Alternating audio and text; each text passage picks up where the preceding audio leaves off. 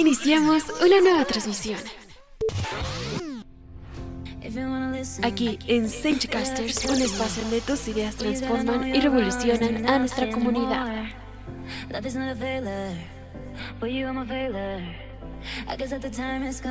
Todo lo que nos interesa y todo lo que nos gusta está aquí en Casters.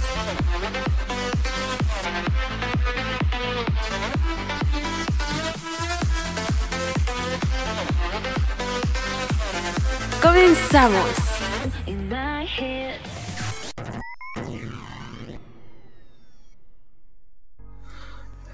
¿Qué tal gente? Espero que estén muy bien. En el día de hoy nos encontramos con un tema interesante del cual mucha gente estará al tanto y que para muchas personas suele ser controversial. Hoy hablaremos sobre el 8 de marzo el Día Internacional de la Mujer, donde recordamos a las mujeres trabajadoras que lucharon por sus derechos laborales. Para ponernos un poco en contexto, platicaremos sobre cómo es que empezó este movimiento. Bien, a principios del siglo XX, más de 15.000 mujeres se manifestaron por las calles de Nueva York para exigir jornadas laborales justas, mejores salarios, el derecho al voto y el fin del trabajo infantil.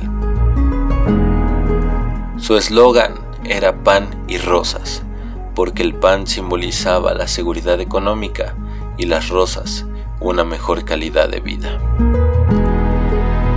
En este tema en particular hubo diferencia de opiniones. Muchas de estas no fueron aceptadas al venir por parte de hombres así que hablaremos sobre qué rol deben jugar los hombres en el movimiento feminista y que a su vez este ha sido ampliamente abordado por líderes mujeres. Pero, ¿qué piensan los hombres al respecto? Tenemos un pequeño testimonio sobre lo que Juan opina acerca del 8 de marzo y su avance tras los años. Él opina que la manifestación del 8 de marzo del 2018 y que el feminismo sean una constante en los medios de comunicación ayuda a ser más consciente de actos denigrantes y a apoyar más la defensa de la igualdad.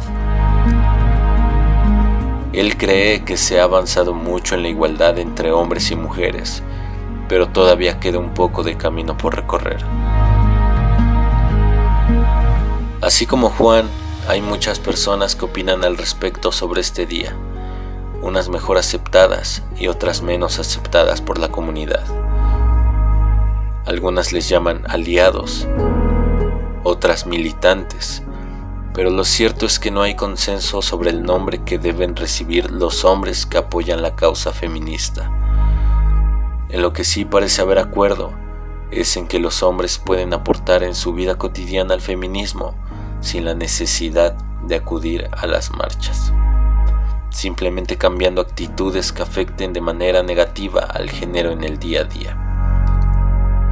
Pues muy bien gente, aquí tenemos un poco sobre este tema, espero que se le hayan pasado increíble, muchas gracias por su atención, que pasen bonito día.